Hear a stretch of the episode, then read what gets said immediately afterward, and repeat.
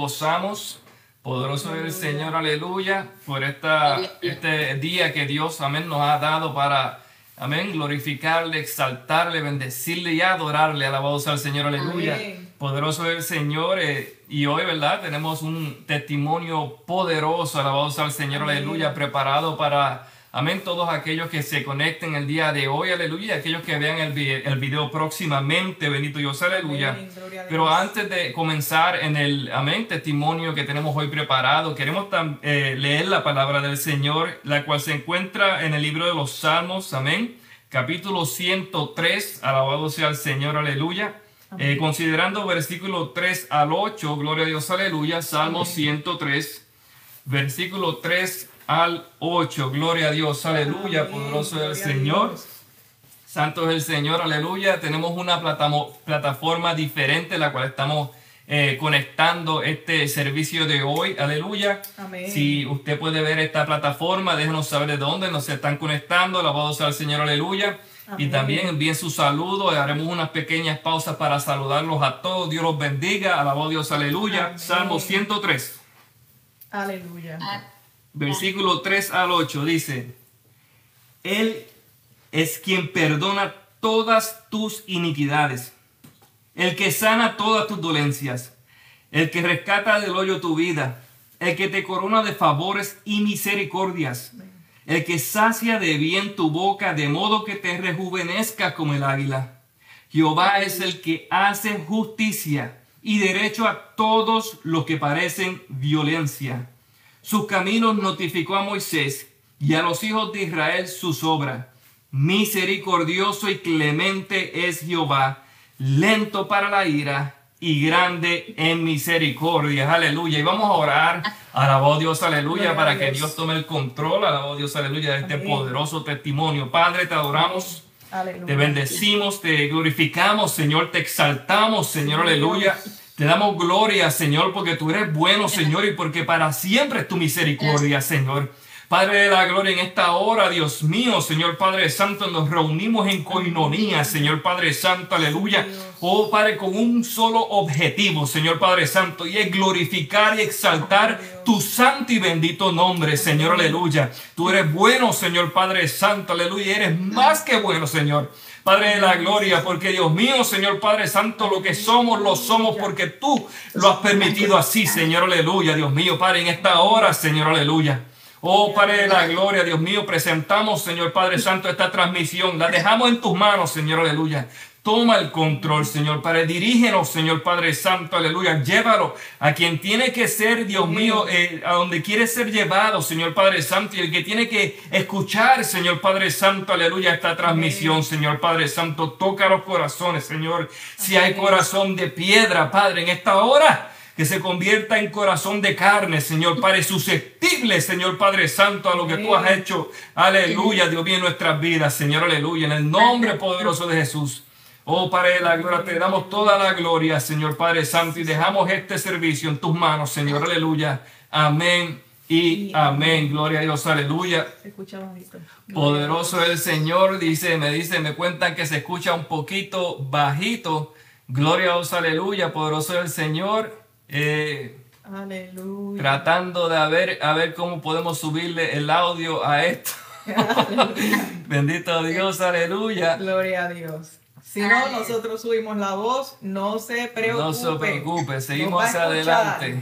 De alguna manera u otra. Va a llegar el testimonio. Aleluya. Aleluya. Gloria al Señor, amén. Estamos contentos, aleluya. Es un privilegio estar aquí, amén. Es un privilegio servirle al Señor y es un privilegio compartir de las grandezas que el Señor ha hecho en nuestras vidas. Y para nosotros es un honor tener a la pastora María Ponce. Dios me la bendiga, pastora. Amén, Dios le bendiga. Amén, qué alegría y qué gozo tenerlas con nosotros, pastora. Conocemos a la pastora desde el año 2014, hace muchos años atrás. Le damos gracias al Señor por ella, por su vida. Amén, su familia, su iglesia. Eh, son de gente de testimonio, de administración y de bendición para muchas vidas, para muchas almas. Amén. Ella nos está acompañando desde Rifle, Colorado. Gloria al Señor, aleluya. Y tiene un testimonio poderoso de parte del Señor. Yo he podido escuchar parte, gloria al Señor, aleluya. Y la parte que he podido escuchar ha sido impactante, amén. Así que bienvenidos a Cultura de Avivamiento. Escríbanos, déjenos saber de dónde nos está acompañando. Amén. Y salúdenos. Gloria al Señor, aleluya. Y antes de pasar la parte a la pastora, gloria al Señor, aleluya. Eh, le dejamos saber que ella tiene su iglesia, se llama, gloria al Señor, Iglesia Pentecostés Iglesia Misionera Pentecostés, Casa del Pan de Vida, gloria a Dios, en Rifle, Colorado. Si usted está por el área y necesita una iglesia que es de Dios, que llena del Espíritu Santo, visítela, que allí lo van a recibir muy bien, gloria al Señor. Así que, pastora, como yo le dije, usted tiene libertad total del Espíritu Santo para compartir lo que Él ya ha puesto en su corazón, amén. Así que eh, nos podría testificar un poquito de cómo fue su, su infancia o su crecimiento y cómo usted vino a los caminos del Señor. ¿Cómo fue ese encuentro con el Señor?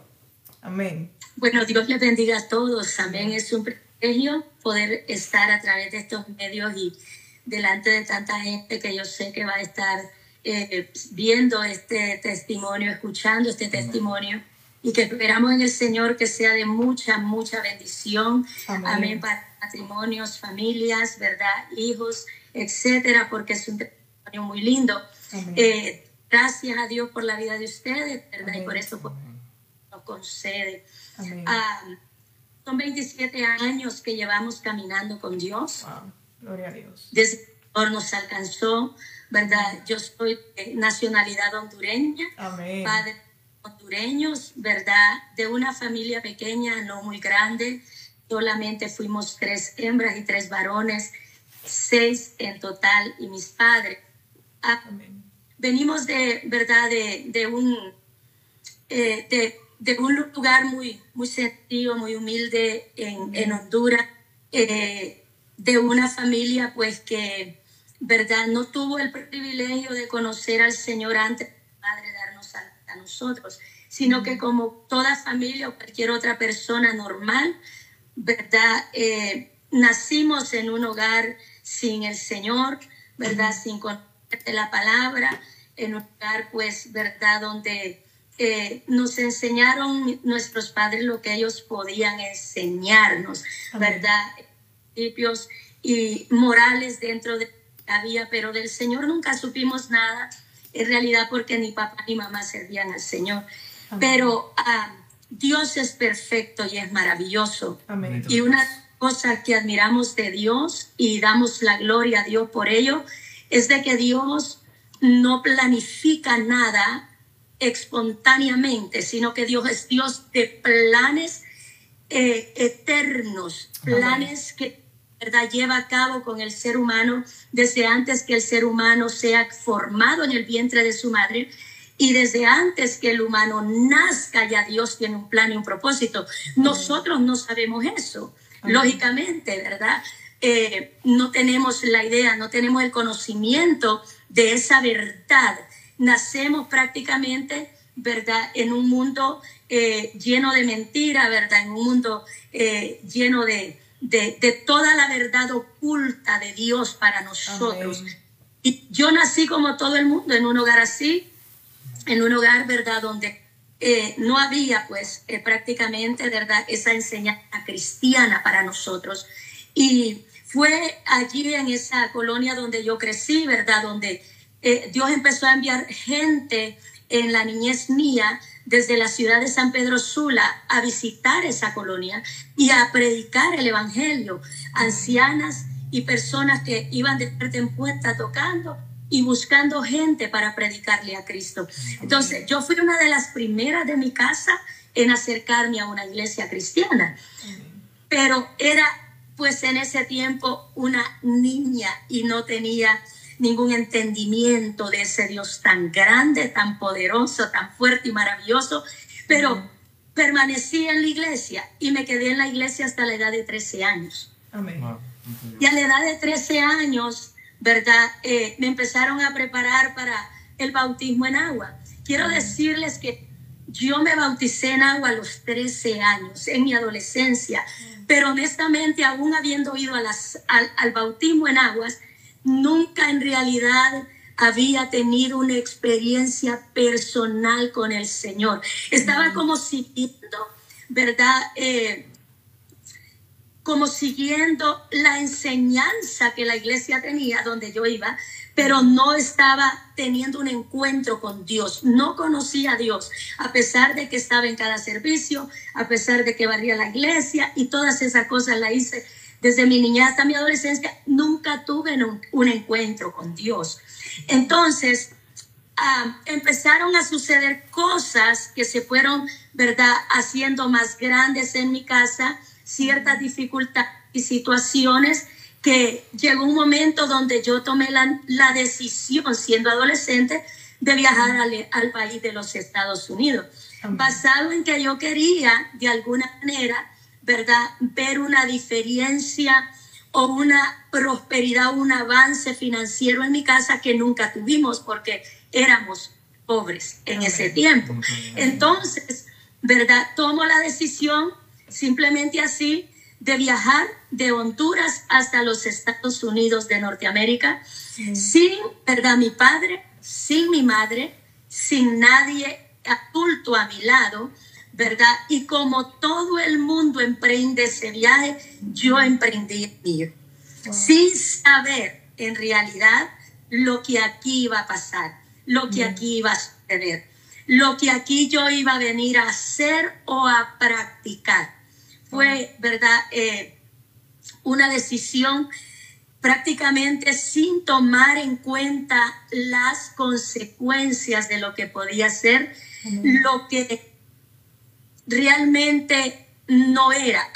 Al, principio, ¿verdad? Cuando eh, yo tomé esa decisión, yo tenía como una formación de castigos en mi mente de que iba a llegar aquí y todo iba a ser color de rosas y que todo iba a estar de maravilla, cosa, ¿verdad? Que no fue de esa manera. Entonces, mis padres, mis hermanos y hermanas quedaron en Honduras, toda mi familia quedó allá pero yo ingresé a esta nación. Desafortunadamente, a donde yo llegué a esta nación, también llegué a una casa donde no se conocía a Dios, donde nadie había tenido encuentro con Dios, donde nadie había tenido la experiencia de conocer a este Dios maravilloso.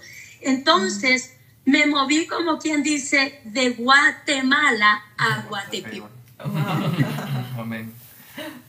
Porque venía buscando lograr algo que, que para mí eh, iba a ser fácil en mi forma de pensar, en mi manera de ver, pero que cuando llegué aquí me di cuenta que no. Mas, sin embargo, siento que cuando llegué a esta nación y comenzó a suceder lo que pasó, entré como en una jaula, como en una prisión, como en una cárcel, donde yo no tenía la libertad de decidir si salía o no salía, sino que era como me aprisionaron mi alma, aprisionaron mi vida.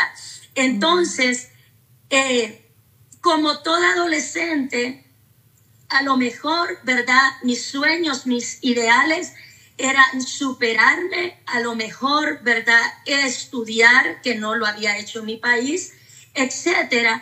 Pero cuando llego aquí me encuentro con que llego a una casa donde el temor de Dios no existe. No hay cabeza de hogar, pero hay muchas mujeres en la casa y todas estas mujeres ya están dentro de esa cárcel o de esa prisión a donde yo iba a caer, a donde yo vine a parar. ¿Por qué digo esto? Porque las mujeres que vivían allí o estaban en ese lugar llevaban una vida desordenada, llevaban una vida, ¿verdad? Eh, de pecado, una vida de desobediencia a Dios, una vida, ¿verdad? Muy, muy desordenada. Entonces, para avanzar en, este, en, esta, en esta parte, eh, yo llegué allí y me encontré con que la gente que vivía estaba atada al alcohol.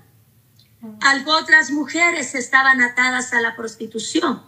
Algo otras mujeres estaban atadas a la droga. Algo otras mujeres, ¿verdad? Estaban atadas a un mundo de abuso, de abuso emocional, de abuso físico y, de abuso en todas las áreas. Y yo fui la próxima en caer allí. Yo fui la próxima en llegar a ser parte de ese grupo de mujeres que había. Entonces, no duró mucho mi libertad, ¿verdad? Eh, y pronto, ¿verdad? Fui llevada a un lugar a trabajar. Ese, esos lugares se conocen como, ¿verdad? Como barras, como cantinas, lugares donde las mujeres van y trabajan pero su trabajo es tomar, su trabajo es alcoholizándose, su trabajo es recibiendo una mínima cantidad de dinero por una gran cantidad de alcohol. Y ese fue mi primer empleo en los Estados Unidos. Ese fue el primer sitio donde yo llegué. Wow. Wow, gloria al Señor. Qué poderoso, gloria al Señor. Y muchas veces eh, nosotros quizás ideamos en nuestra mente eh, nuestro futuro. Las cosas van a pasar así, eh, todo va a ser así, todo va a estar bien. Y cuando nos encontramos, cuando chocamos con la realidad, todo es diferente. Pero en medio de lo que parezca ser un desorden, Dios tiene un propósito. Aleluya. Y queremos saludar a todos los hermanos que nos están acompañando. Gloria al Señor, Dios bendiga. A la hermana Mónica Vázquez, Dios te bendiga, linda. Eh, la hermana eh, Mariscal Robles, Dios te bendiga, gloria al Señor. Y todos los demás hermanos que se continúan añadiendo y nos están acompañando. Gloria a Dios. Amén. Está la familia Rivera, amén. Yamiles Llanos y José Rivera, Dios los bendiga, amén. Y también está, amén, Cindy Pérez, y usted bendiga mucho, alabados al Señor, aleluya, amén. Estamos trabajando el sonido, pero amén. Eh, eh, pero seguimos se escucha bien, se escucha bien, Se escucha, que lo importante es que se escuche. Amén, aleluya, y hacia adelante. Amén, gloria al Señor. Entonces la pastora nos está testificando cómo ella en su país de Honduras, gloria al Señor, conoció al Señor, estaba perseverando, gloria al Señor, aleluya eh, se bautizó en las aguas a temprana edad, adolescente, tomó la decisión de venir para los Estados Unidos, gloria al Señor, y aquí eh, su realidad fue muy diferente a lo que ella esperaba, fue una realidad chocante, gloria al Señor, aleluya. Y pastora, cuéntenos un poquito qué ocurrió mientras usted trabajaba en ese bar, gloria al Señor, cómo se sentía, si el Señor le hablaba y cuáles fueron las consecuencias de vivir en esa vida, en ese ambiente. Definitivamente es una, es una, es una, es una situación muy tremenda porque eh, si yo te digo que en medio de todo eso yo pude oír a Dios hablarme, nunca lo escuché. Si yo te digo que en medio de todo eso alguien me habló del Señor, nunca nadie me habló. Si yo te digo que en medio de toda esta vida eh, de desvelos, de alcoholismo, de borracheras, de baile y todo eso, porque no es que yo era así. Yo en mi país nunca había probado una cerveza, nunca había hecho cosas así desordenadas, pero eh, era como o te acoplas a la situación o te acoplas, porque, ¿entiendes? Entonces, eh, eran muchas cosas juntas.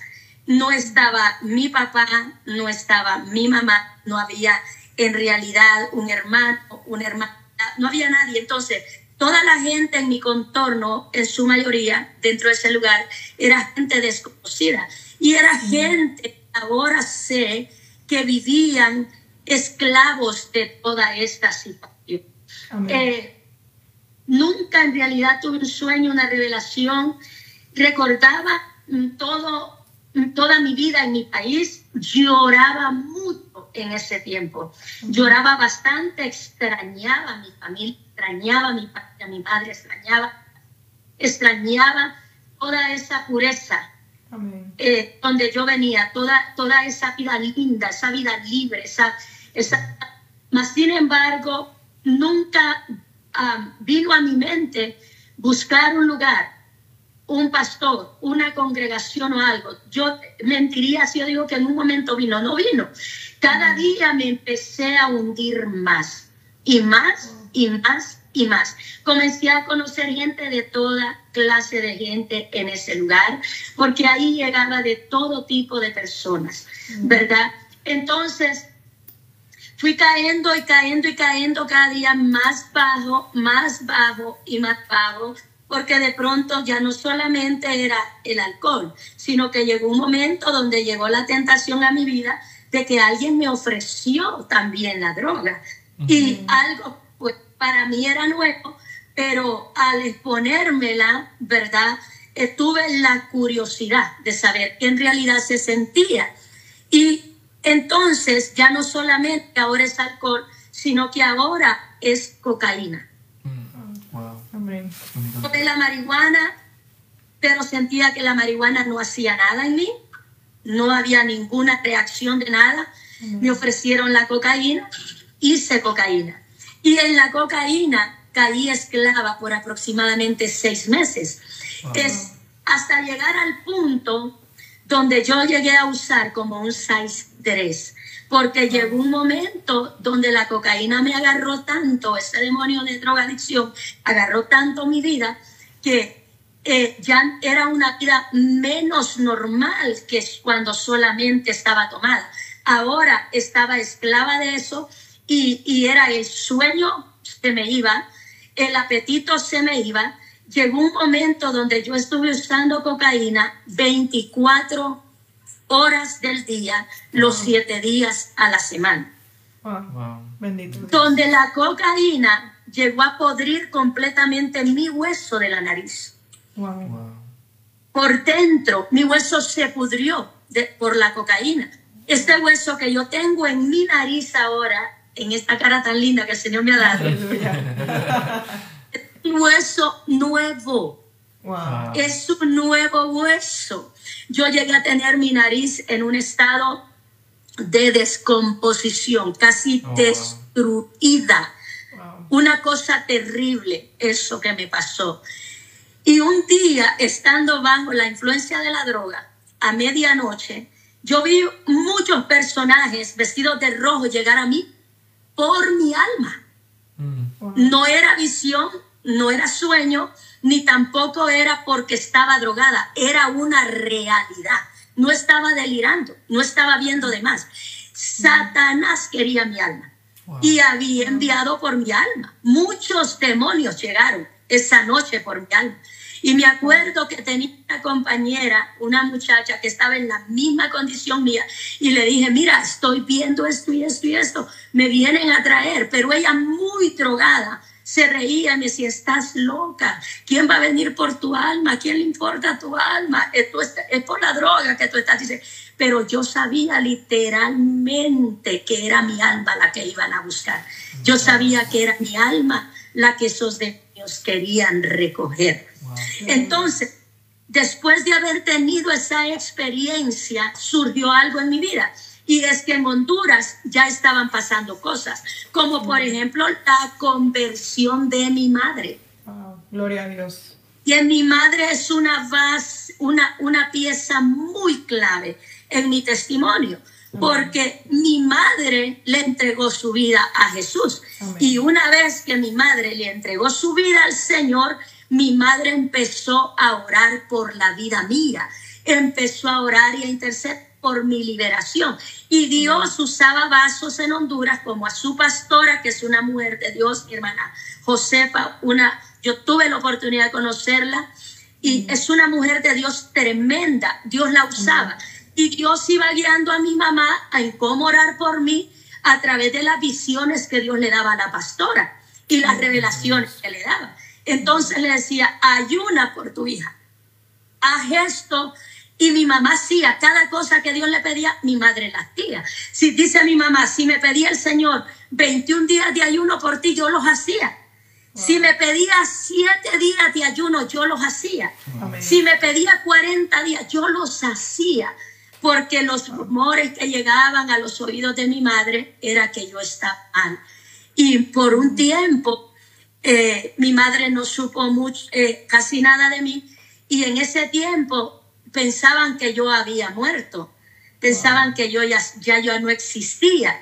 Entonces, pero Dios seguía hablándole a ella, guiándole, dirigiéndole, que ella orara por mi liberación. Mi madre en realidad es una mujer de Dios muy especial, es una gran guerrera, es una mujer prácticamente inquebrantable en Dios. Y Dios usó las rodillas de mi madre y el corazón de mi madre para pararse desde el lugar del desastre donde yo estaba, para poner su vida por mí, para clamar a Dios. Entonces, esta oración comenzó a funcionar. Comenzó a funcionar porque de la noche a la mañana, así como yo comencé a usar cocaína, paré de usar la cocaína. Wow paré de usar la cocaína.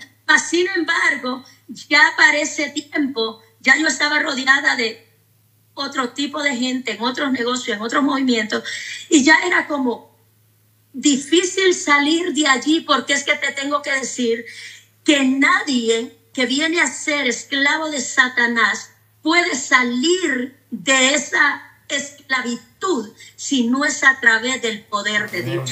Amén. Así No hay manera no hay esfuerzo que valga, no hay nada, ni el amor de una madre te puede sacar de esa esclavitud donde el diablo te fue prisionero suyo, esclavo suyo. Yo lloraba constantemente de noche, de día, en diferentes sitios, quería salir, quería, anhelaba, deseaba, pero no sabía cómo salir de ahí, no sabía cómo dejar todo eso, no sabía cómo lidiar con todo lo que estaba en mi contorno, porque era una situación que estaba fuera prácticamente de mis manos. Pero voy al punto para ir, ir avanzando en este testimonio a uno de los puntos más fuertes. Fíjate, sin Dios en realidad uno nunca sale de nada. Amén. Y sale de algo y caerse en algo mayor, porque así opera el mundo de la Así opera el mundo de maldad, el mundo de iniquidad. Así opera Satanás y sus demonios. Entonces, conozco en este ambiente a una persona que está enredado en el narcotráfico, que está trabajando con el narcotráfico, con la distribución de cocaína en, en niveles altos. Y esta persona me ofrece un hogar y una. Yo dije, ok, está bien, porque estaba hastiada o, harta de, vivir una vida como la que yo vivía. Yo dije, está bien, pero eso no me las cosas. Eso empeoró las cosas. Porque estas personas ya eran personas que estaban dentro de un mundo de mayor riesgo dentro de otro mundo de mayor peligro. Amén. Involucrado con personas que estaban en otro nivel de poder financiero, poder eh, de narcotráfico, todo esto. Entonces, en vez de mi vida mejorar, em, empeoró. Porque entonces es que yo ya ahora había dejado la cocaína, pero ahora tenía frente a mi cara los kilos de cocaína. Wow. Bendito Dios. Bendito Jesús. Tenía la cocaína kilos. Y ahora era otro, era un problema mayor, era un problema más grande. No, no estaba saliendo, me estaba hundiendo más cada día. Y a través de toda esa situación, me, me fui involucrando en situaciones que nos llevaron a un determinado momento a ser el blanco de personas que estaban en niveles más altos de narcotráfico para quitarnos del camino a nosotros. Entonces se tornó una guerra. Entonces ellos tuvieron que armar un plan y así sucesivamente, hasta que llegamos al punto de yo encontrarme en un asalto a mano armada. En una residencia de alguien en, mayor nivel de poder económico y todo eso. Y en ese, en ese, en ese momento, en ese evento, ¿verdad? Es donde somos interceptados por la policía. Somos arrestados por la policía. Y soy trasladada a la cárcel de mujeres en el condado de Los Ángeles, en California. Entonces, al principio pareció que todo eso no iba a durar mucho, que esto iba a ser algo muy fácil, porque en el mundo el dinero mueve las cosas.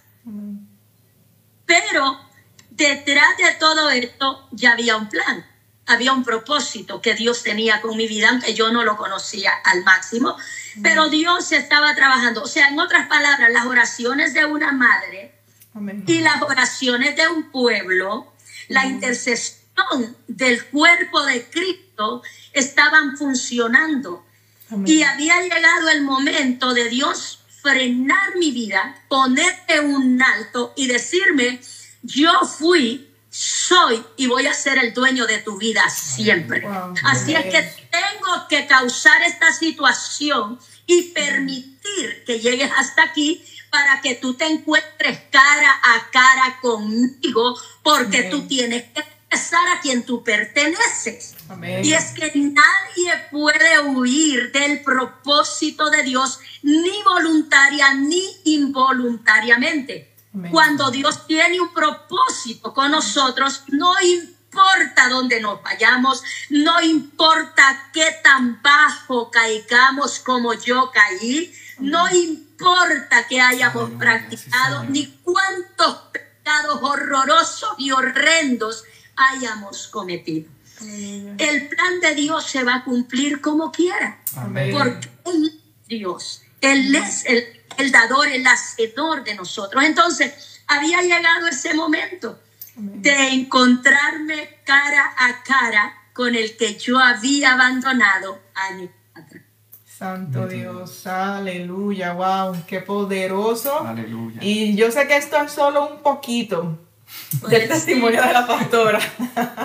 Gloria al Señor, aleluya. Queremos saludar a todos los hermanos, hermanas, amigos y amigas en la fe que nos están acompañando. Dios te bendiga. Déjenos saber de dónde usted nos está acompañando. Gloria a Dios. Tenemos con nosotros a la pastora María Ponce desde Rifle, Colorado. Y nosotros estamos en Texas. Gloria a Dios porque para llevar la palabra del Señor no hay barrera, no hay frontera. El Evangelio llega porque llega. Gloria al Señor. Y la pastora tiene un testimonio poderoso. Gloria al Señor.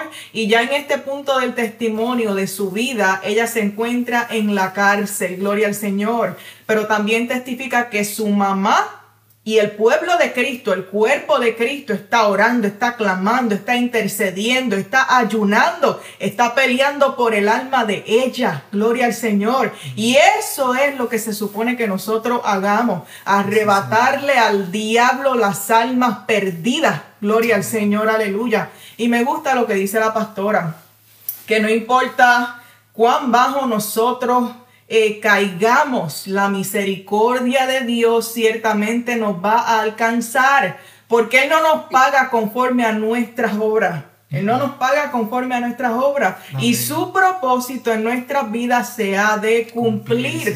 Aleluya, gloria al Señor. Pastora, en ese momento que usted se encuentra en la cárcel, eh, por casualidad te acordaste del Señor, te acordaste del Evangelio, te acordaste de la palabra del Señor eran demasiadas cosas en ese momento, demasiadas situaciones. Eh, sientes como que el mundo en realidad se te vino abajo por completo y, y es bien difícil concentrarte para pensar. Vuelvo y repito, en ningún momento vino a mi mente, a mi pensamiento, ni siquiera decir Dios, ayúdame. No invoqué a Dios en ningún momento. Fíjate, esto es parte hasta cierto punto de una estrategia del diablo una estrategia satánica del diablo bloquear por completo la única vía o el único acceso que podemos tener para llegar a Dios, que es invocando su nombre, llamando a Dios, reconociendo que sin Dios en realidad estamos perdidos. Yo en ningún momento tuve esa ese pensamiento de ya, no, yo tenía un montón de cosas corriendo por la cabeza, es tiempo de que me venga, voy a salir de aquí y esto me, me, me, me, va, me la va a pagar Julano, me la va a pagar Sucano, vamos, vamos a tener que arreglar cosas como esas, cosas que en realidad no, ni siquiera estaban en el, en, en el, en el, en el plan de Dios. Pero lo lindo de fíjate, que aunque yo no reaccionaba, fíjate esto, estaba en un dormitorio con 161 mujeres, conmigo éramos 172. Wow. Wow. Aleluya. Un día llegó una mujer al dormitorio. Esta mujer es salvadoreña. Una mujer que había trabajado mucho por traer a su hijo desde El Salvador porque lo tenía allá. Un día lo trajo, el niño eh, va a la escuela en su adolescencia y de pronto un día el niño aparece golpeado, morteado y todo. Y ella le pregunta qué pasó y él dice, no, nada. Y dice, pero ¿cómo nada? Algo tuvo que haberte El niño dice, nada. Eso fue lo que ella me contó. Entonces, de pronto, el siguiente día que el muchacho se hace presente a la escuela, ya no lo dejan salir. Llaman a los trabajadores sociales, llaman a la policía, porque le preguntan al niño quién te golpeó. El niño dice, mi mamá.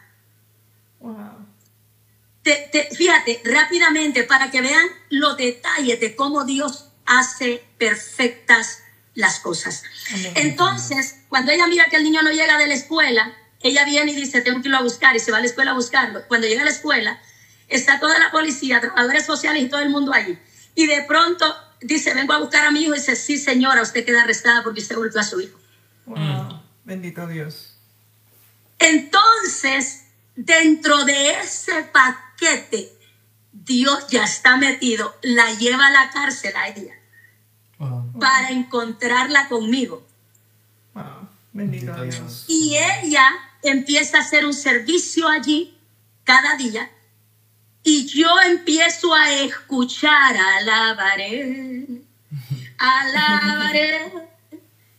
De lejos miraba y oía y no me acercaba. No me acercaba. Hasta que un día ella se me acercó y me dijo, Dios tiene planes contigo. Bendito. Dios. Amén. Y yo le dije, pues no sé qué planes porque llevo varios meses encerrada y son 40 años de prisión que me van a dar. Ella me dijo, no van a ser 40 años.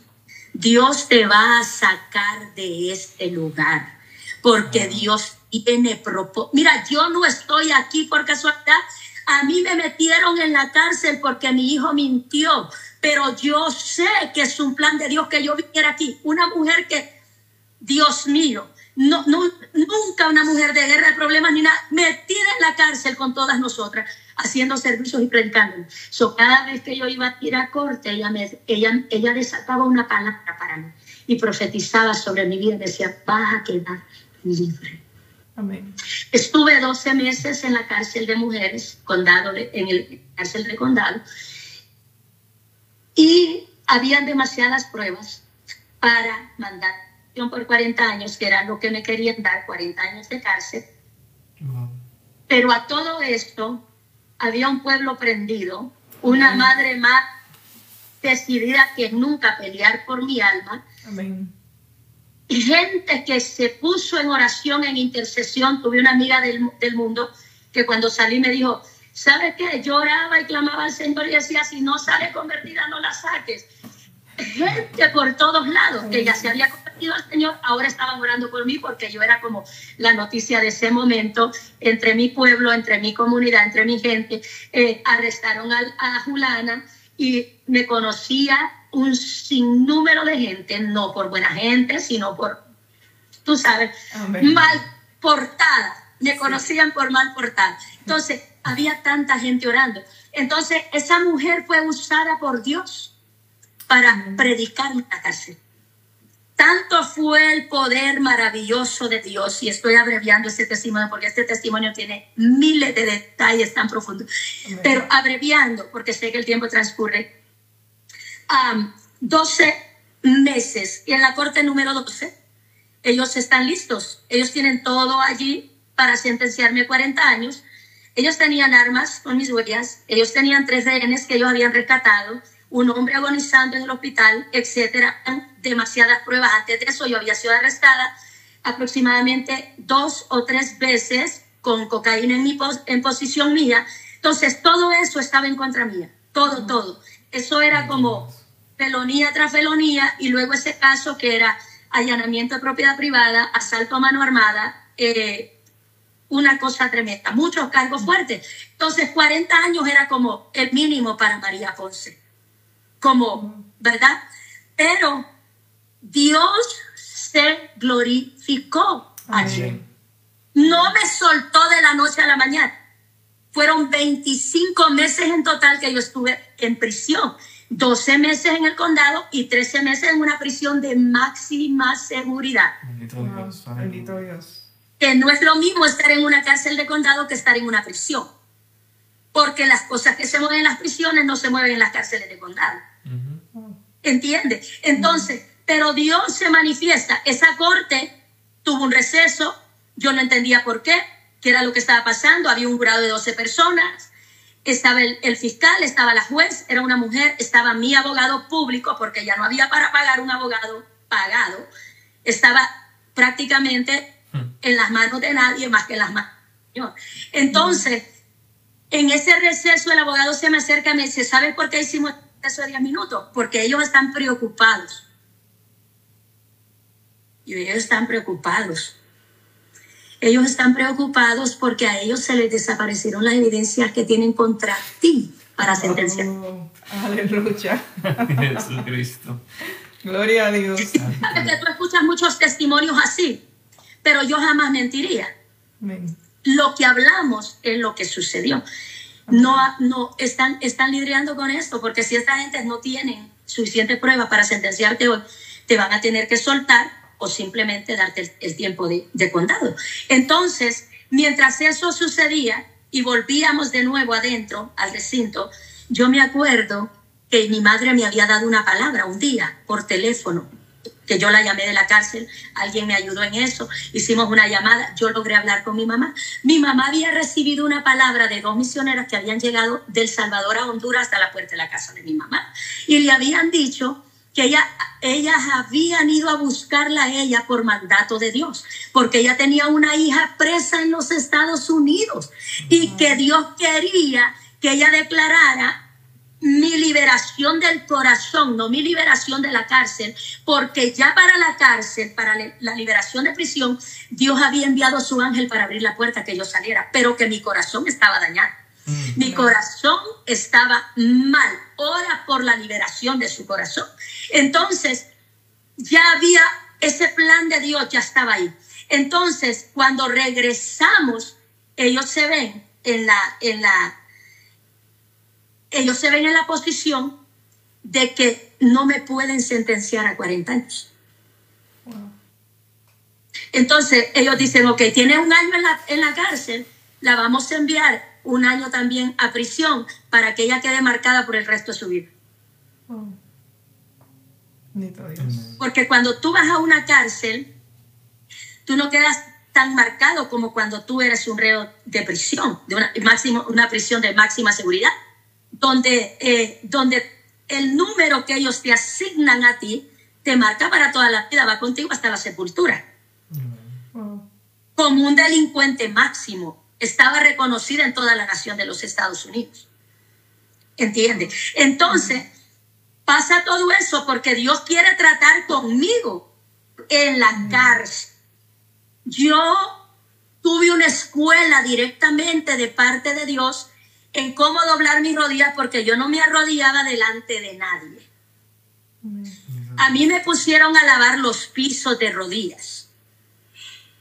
Yo no sabía que era un entrenamiento para después yo ser una guerrera y una intercesora de rodillas. Pero ahí me empezó a domar Dios, porque Dios no me iba a usar en la condición que estaba.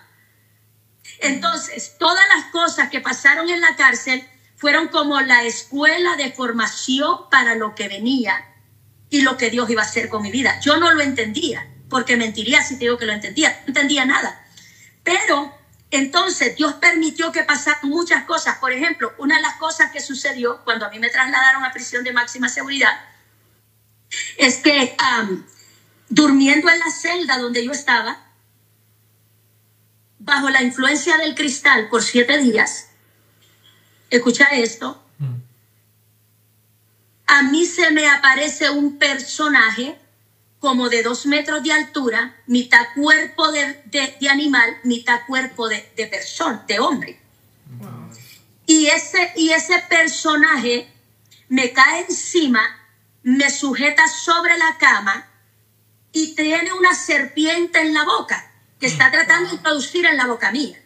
Cuando yo me veo así, sujeta para atrás en la cama, inmediatamente ahí fue la primera vez que vino el Salmo 91 a mi cabeza Mm. Wow. el Salmo 91 a mi mente, porque mi madre no era cristiana, pero mi mamá dejaba una, una Biblia abierta con el Salmo 91. Y nosotros memorizamos ese salmo sin ser cristianos desde pequeños. Imagínate cuántos años habían transcurrido y la palabra estaba ahí. Porque cuando eso sucedió y yo me vi así, bajo la presión de ese ser tan terrible y horrible sobre mí, entonces es que la palabra comienza, y el que habita al abrigo del Altísimo morará bajo la sombra del Omnipotente. Yo a Jehová esperanza mía, castillo mío, mi Dios, en que en la mente, porque yo estoy sujeta por ese personal y estoy muda, porque yo creía que gritaba, pero nadie me oía. Mm.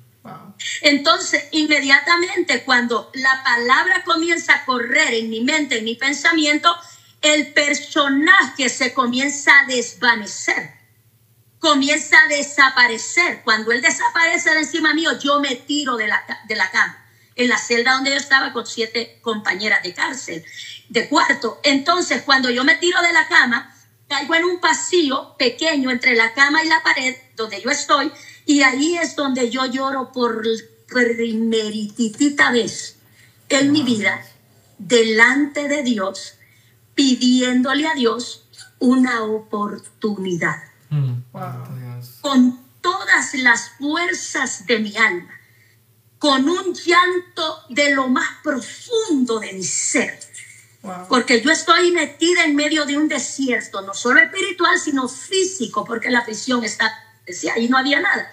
Amén. Entonces, al vivir esa experiencia y, y- y comenzar a clamar a Dios, yo siento la presencia de alguien a mi lado que me está dando confianza y me está diciendo, todo va a estar bien, sin decirme nada. Mm. Amén. Entonces, en ese momento es que yo abro mi boca sin saber lo que yo estaba pidiendo, pero la necesidad de mi alma ya había llegado hasta, hasta su punto final de yo clamar a ese Dios que un día le había dicho, te acepto, te recibo, mi vida es tuya y yo lo había dejado atrás. Lo, me había dejado, me había apartado de él, porque como te digo, aunque estuve ahí, fui bautizada, nunca había tenido un encuentro. Ahora es que yo estaba teniendo un encuentro con Dios. Wow. Y en ese clamor yo hago una promesa, yo le digo, sácame de aquí para que yo te sirva. Y si tú me sacas de aquí, yo voy a ser tu esclava. Wow. Voy a servir, voy a predicar, voy a cantar, voy a servirte a ti, sácame de aquí. Te sirvo más afuera. Yo ni siquiera sabía lo que estás. Te sirvo más afuera que aquí adentro. Ese era mi clamor y, y un quebrantamiento en mi alma sobrenatural. Ahí es que viene días después el cambio de la fecha de salida, que ya no me, no me quedé adentro eh, el tiempo que me iba a quedar en prisión, sino que ahora me cambian el- el- la fecha de salida, me mandan a llamar. eh, en esa entrevista me dicen, la computadora cambió tu fecha de salida. Wow. Santo Dios. No era una mano humana, Amén. era la mano de Jehová. Amén. Y aunque tuve oposición para salir, porque de hecho antes de salir, el diablo levantó a una de mis compañeras y me dijo, de aquí no te vas a ir, primero muerta. Me rompió el papel de la- del día de mi salida y todo. Mm. Y había una provocación para ver cómo yo reaccionaba. Pero yo quería experimentar eso en realidad, estar libre y en, y en esa libertad física, ¿verdad? Operar dentro de esa libertad espiritual que el Señor me trajo. Rápidamente les digo, me deportaron, me sacaron de esta nación, me votaron. Y era, y era normal, porque en realidad mi comportamiento de mi estadía en esta nación fue muy malo. Salí deportada, el Señor operó en mi vida en un, en un servicio en Honduras, Después de cinco horas tirada en el suelo en un culto, me levanté, yo había cambiado, no era la misma. Wow. Y después de eso, pues ya el Señor empieza a hablar conmigo, vas a regresar. Yo no quería. Vas a volver a Estados Unidos. No, yo no quiero regresar allá. No, allá no. Yo aquí está bien. Empecé a servirle al Señor allá en los pueblos y en las aldeas. Y yo era muy feliz haciendo eso. Hasta que un día me dijo, tienes que volver, porque allá es que te voy a usar, allá te necesito. Para no hacer larga la historia, la gloria y la honra sean del Señor. Hoy por hoy, Estados Unidos me perdonó las, me perdonó todo eso y el Señor me dio un estatus legal en la nación. Gloria a Dios. Hoy por hoy, la honra y la gloria sean de Dios.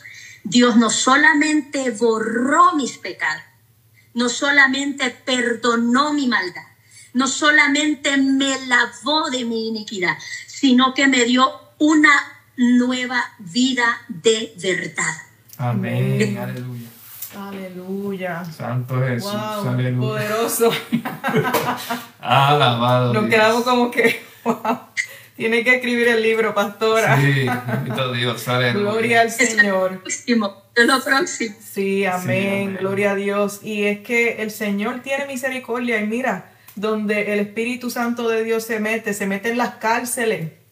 Se mete donde muchas personas no quieren ir, se mete a los callejones, amén, a ministrar a las almas, a hacerlos libres, porque donde está el Espíritu de Dios, ahí hay libertad. Amén. Bendito Dios, Muchas aleluya. veces, ¿verdad? Nosotros en, en nuestra humanidad limitamos lo que realmente Dios puede hacer en nuestras vidas, ¿verdad? Nuestra mente se queda pequeña, los planes de nosotros no son los mismos de Dios y eso es lo que tenemos que enfrentar hoy día. Nuestros planes no son los de Dios. Dios tiene planes mucho más grandes, mucho más poderosos, aleluya. Y, y- nosotros nos quedamos cortos con nuestros pensamientos, o tenemos que, amén. eh, de verdad realizarnos eh, y pensar que Dios, ¿verdad? Eh, Dios es todopoderoso, Él es grande, Él es misericordioso. Amén, aleluya. Y si eh, tú estás enfrentando, ¿verdad? Una situación eh, chocante, difícil, alabado Dios, aleluya, una situación que tú crees, ¿verdad? Que no tiene remedio. Amén. Yo quiero, espero que hayas escuchado este testimonio ah, ah, completo, amén, aleluya, para que puedas entender de que para Dios no hay nada imposible, amén. Él puede cambiar tu vida, Él puede arreglar tu vida, Él puede hacer todas las cosas nuevas, amén. Amén. Así es, no hay nada difícil. Mira cómo el Señor cambió el estatus de la pastora. Amén. Y nuevamente la conozco desde el 2014. Me, me acuerdo de la pastora. Ministramos en un servicio y yo la escuché a ella cantar y ministrar. Y yo dije, ¿y qué hago yo aquí? ¿qué hago yo aquí? A mí me habían invitado a predicar y yo, pero esta sierva tiene mucha experiencia, es pastora y Dios la comenzó después de las alabanzas. Ella siguió ministrando a todo el mundo y yo, Espíritu Santo, ¿qué tú has hecho? ¿Qué hago yo aquí? Y me acuerdo que la pastora me dijo, mira, muchas veces decimos, Dios viene del sur, pero Dios viene del norte. Y a lo que se refería es, pensamos que Dios va a obrar así, pero Dios obra de otra manera, conforme a su voluntad. Y ahí el Señor continuaba confirmando el ministerio para nosotros, gloria a Dios, y me, me ministra la, eh, la humildad con que yo vi a la pastora me trató con humildad, me trató como si fuera otra ministro, gloria al Señor, aleluya. Y me acuerdo de sus hijos también, que Dios los usa en la predicación, en las alabanzas, gloria al Señor, aleluya. Y qué bonito ver el propósito, el plan de Dios, las promesas de Dios cumpliéndose en la vida de ellos. Gloria al Señor, aleluya. Poderoso es- Poderoso es Dios. Si usted está viendo nuevamente este testimonio, gloria al Señor, no es casualidad. Gloria a Dios. Dios quiere restaurarte, Dios quiere levantarte. Aleluya. Y Dios quiere hacer todas las cosas nuevas en tu vida. Gloria al Señor. Aleluya. Saludamos a todos los hermanos que nos acompañaron. Gloria al Señor en este testimonio. Poderoso es el Señor, los hermanos, los amigos. Gloria al Señor, aleluya. Le pedimos que comparte este testimonio porque es para la gloria del Señor y está poderoso. Amén, gloria a Dios, aleluya. Se tocaron muchos puntos en este testimonio y yo sé que todavía faltaría. Por eso es que el libro tiene que venir, pastora, porque el testimonio está poderoso. Gloria al Señor, aleluya. Amén, aleluya. Quisiera también recordarles que tenemos diferentes plataformas donde eh, puede ver nuestros videos, amén, aleluya. Tenemos videos como este de, de, um, de testimonios, alabados al Señor, aleluya. También tenemos mensajes, la cual eh, ponemos en nuestras redes sociales. Cultura Avivamiento, amén.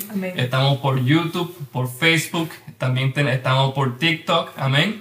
Y este eh, video, amén, aleluya, este, este poderoso testimonio, amén, lo estaremos transmitiendo luego por podcast, amén. Si quieres escuchar solamente el audio, eh, para la gloria del Señor vamos a mejorar el audio, vamos a subir el audio un poquito más para entonces eh, el podcast a complejidad, puede entonces escucharlo en audio, amén, y disfrutártelo a la voz al Señor, porque está poderoso, a la voz al Señor, aleluya. Nuestro podcast se llama Cultura de Avivamiento con la familia Berrillos, amén. So, si tiene la plataforma de podcast o un cliente de podcast, puede buscarnos, amén, lo pueden encontrar Ahí puede, puede ver testimonios como este y también puede ver los mensajes también. Glorioso, aleluya. Amén. Gloria al Señor, aleluya. Pastora, te agradecemos por tu tiempo, por tu disposición para compartir brevemente tu testimonio. Eh, oramos por ti, pastora, por tus hijos, por tu familia, tus nietos, tus niñas. Gloria a Dios por tu iglesia, que el Señor te continúe bendiciendo y ensanchando en ese lugar donde te ha puesto, que sabemos que Dios tiene un propósito para ustedes en ese lugar y en ver también, que me acuerdo que el Señor lo dijo hace años atrás, no se me olvida. Gloria al Señor, aleluya. Y hasta aquí, eh, este testimonio. Esperamos que haya bendecido su vida y no limite, los que nos están escuchando, no limite el poder de Dios. Dios es poderoso para hacer todas las cosas posibles, de hacer de lo imposible posible. Gloria al Señor, aleluya. Así que no limite el poder del Señor en su vida. El Señor te ama. El Señor tiene misericordia de ti, el Señor tiene un plan y un propósito para tu vida. Gloria al Señor, créelo y recíbelo en el nombre de Jesús. Así que hasta aquí nuestra parte. Sí, amén. Bueno, antes de, cerrar, quisiera, amén, aleluya, recordar, ¿verdad? Que es la Iglesia Misionera Pentecostés, Casa del Pan de Vida en Rifle, Colorado. Pero si la pastora puede compartir con nosotros la dirección de, de la iglesia, voz al Señor, aleluya, para que los que estén viendo, si hay alguien de Colorado, esté en el área, de Rifle Colorado, puede, amén, asistir a su iglesia. Amén. Amén. Es el 528 Railroad Avenue. Estamos en la quinta calle de la calle principal en Rifle. Pues es pequeño y no, no hay pierde. Estamos eh, entre la quinta calle y la Miro School de Rifle.